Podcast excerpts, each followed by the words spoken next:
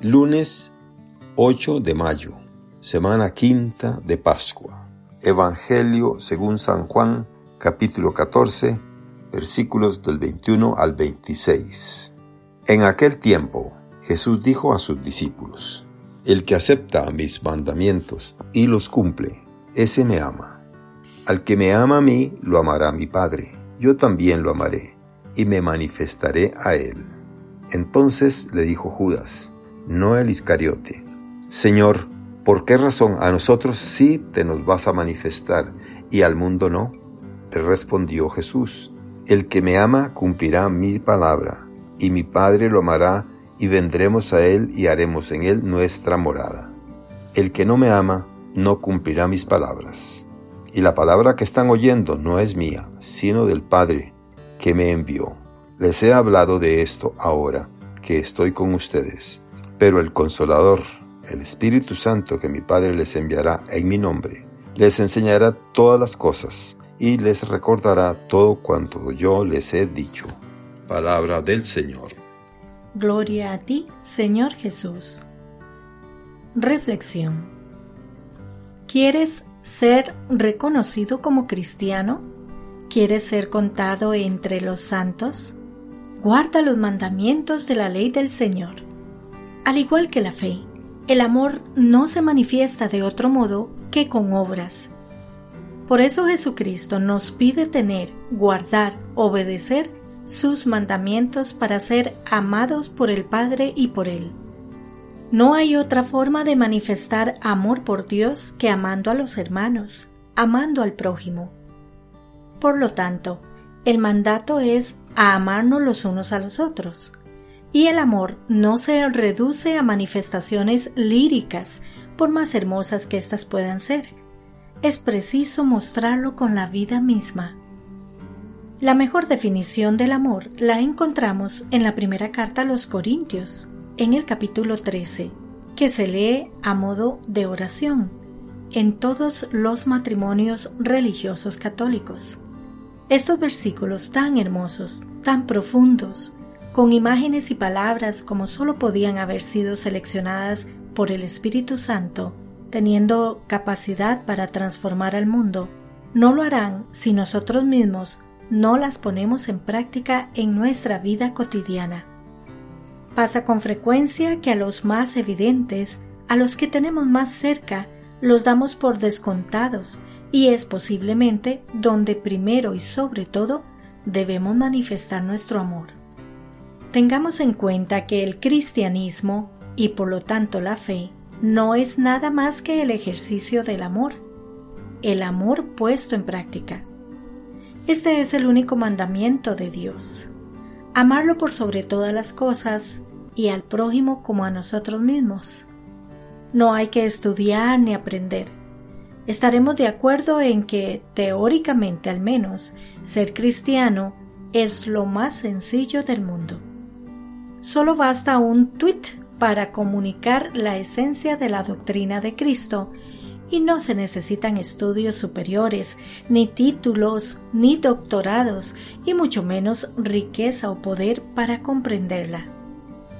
Está al alcance de cualquiera.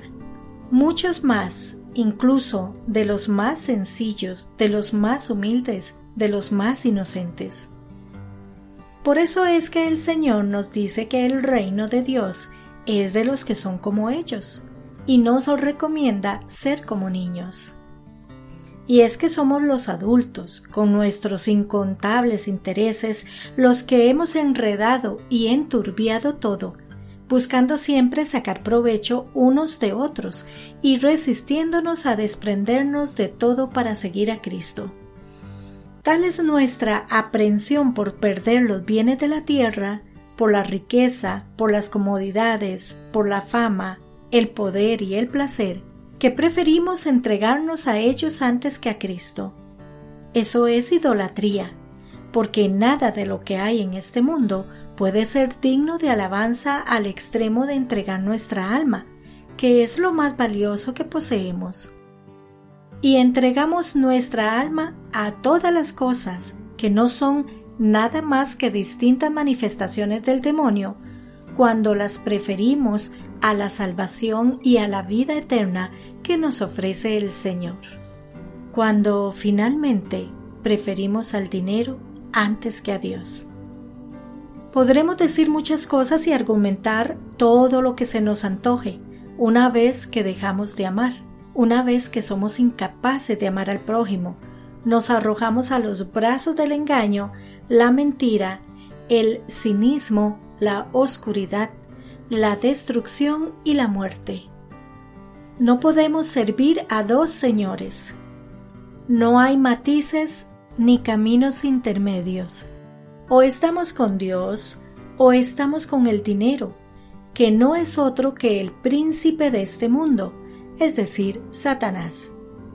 Podemos engañarnos a nosotros mismos y pretender engañar a nuestro prójimo, pero nuestra mentira se sabrá tarde o temprano y con seguridad jamás podremos engañar al Señor, quien conoce lo que hay en nuestros corazones. De lo que se trata, entonces, es de peregrinar por este mundo ajustándonos al fin para el cual fuimos creados, es decir, de dar el verdadero sentido a nuestras vidas y éste nos lo ha revelado Jesús. Estamos aquí de paso, siendo nuestro propósito alcanzar la plenitud y la vida eterna, para lo cual fuimos creados por Dios Padre y el camino para lograrlo es el amor debemos amar, punto. O como diría San Agustín, ama y haz lo que quieras. Si somos sinceros y honestos con nosotros mismos, llegará el momento en que habremos de preguntarnos, ¿y cómo sé si esto es amor? ¿Cómo saber si estoy amando?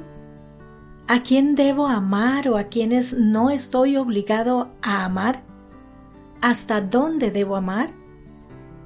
El ejemplo de verdadero amor, el más completo, lo encontramos en Jesucristo nuestro Salvador, quien siendo Dios y atendiendo la voluntad del Padre, se hizo hombre como nosotros y entregó su vida en la cruz para salvarnos del pecado y de la muerte. Al tercer día fue resucitado por el Padre, como hará con todos los que oyendo a Jesús hagamos lo que nos manda. Esta es la promesa de Jesucristo, el amigo que nunca falla, en quien podemos confiar plenamente. Por lo tanto, conocer a Jesús y para responder todas nuestras interrogantes y frente a toda duda, hemos de acudir a los Evangelios, que constituyen la buena nueva revelada por Jesucristo, en los que se describe y detalla el amor de Dios, el amor a Dios y el amor al prójimo. Que Dios les bendiga y les proteja.